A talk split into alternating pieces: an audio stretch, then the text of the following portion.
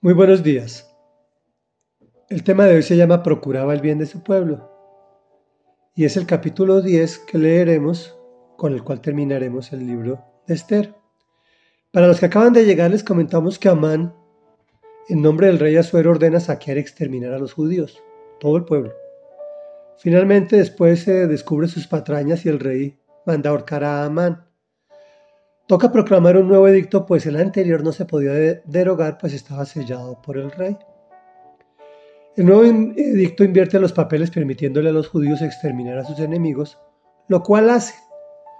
Al día siguiente lo celebran con una fiesta que lo llaman del Purín, porque viene de una especie de dadito que lanzaban los, en aquel entonces, eh, para adivinar la suerte. Purín viene de suerte.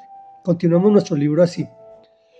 El rey Asuero impuso tributo por todo el imperio, incluyendo las islas del mar, todos los hechos de poder y autoridad de Mardoqueo, junto con un relato completo de la grandeza a la cual lo elevó el rey, se hallan registrados en las crónicas de los reyes de Media y Persia. El judío Mardoqueo fue preeminente entre su pueblo y segundo en jerarquía después del rey Asuero alcanzó gran estima entre sus muchos compatriotas, porque procuraba el bien de su pueblo y promovía su bienestar. Comentario. Con este libro terminamos los 12 libros históricos del pueblo de Israel, compuestos por Josué, jueces, Ruth, primera y segunda de Samuel, primera y segunda de Reyes, primera y segunda de Crónicas, Esdras, Nehemías y este que terminamos de Esther. Recordemos que el Antiguo Testamento lo podemos dividir en Pentateuco, que son los libros escritos por Moisés, los libros históricos que acabamos de leer, los libros sapiensales o de sabiduría, que iniciaremos mañana si Dios lo permite, con Job, y los libros proféticos que se dividen en menores y mayores. Por otro lado, remitiéndonos a la lectura, encontramos a un hombre que se hace cargo de su prima huérfana, hasta que logra casarla y aún así, desde lo lejos, sigue velando por ella, con mucha humildad. Su labor da fruto cuando Amán, un hombre malvado, quiere aniquilar toda una nación, la judía por supuesto, por una venganza personal. El Señor nos muestra en el epílogo de este libro que cuando preservamos haciendo el bien tendremos dificultades que cuestionarán profundamente nuestra fe, hasta la posibilidad de muerte incluso.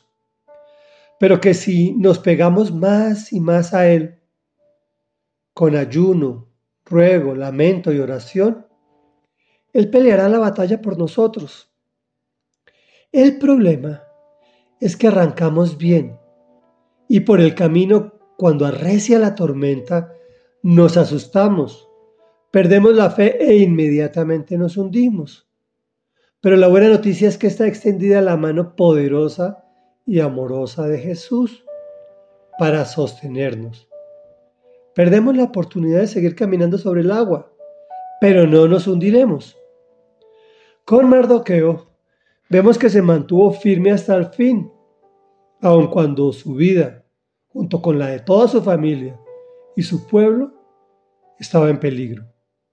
Por eso el Señor lo exaltó con grandeza y hechos de poder y autoridad, pero no se le subió la cabeza, como nos podría suceder a nosotros, pues procuraba el bien de su pueblo.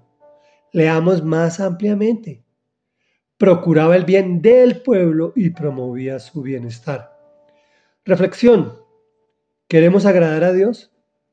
Procuremos el bien de nuestros cercanos, aunque algunos no nos caigan tan bien. Oremos. Amado Rey, Dios y Padre de la Gloria, te alabamos y te bendecimos, te glorificamos y te exaltamos y hoy venimos a ti agradecidos por este nuevo día de vida. Señor, danos fortaleza y sabiduría para mantenernos firmes en la fe y que aun cuando el enemigo ponga en nuestra mente circunstancias de temor absoluto y absurdo, nos mantengamos firmes. Que confiemos en que tú estás con nosotros peleando la batalla hasta el fin. Y si tú peleas, somos más que victoriosos.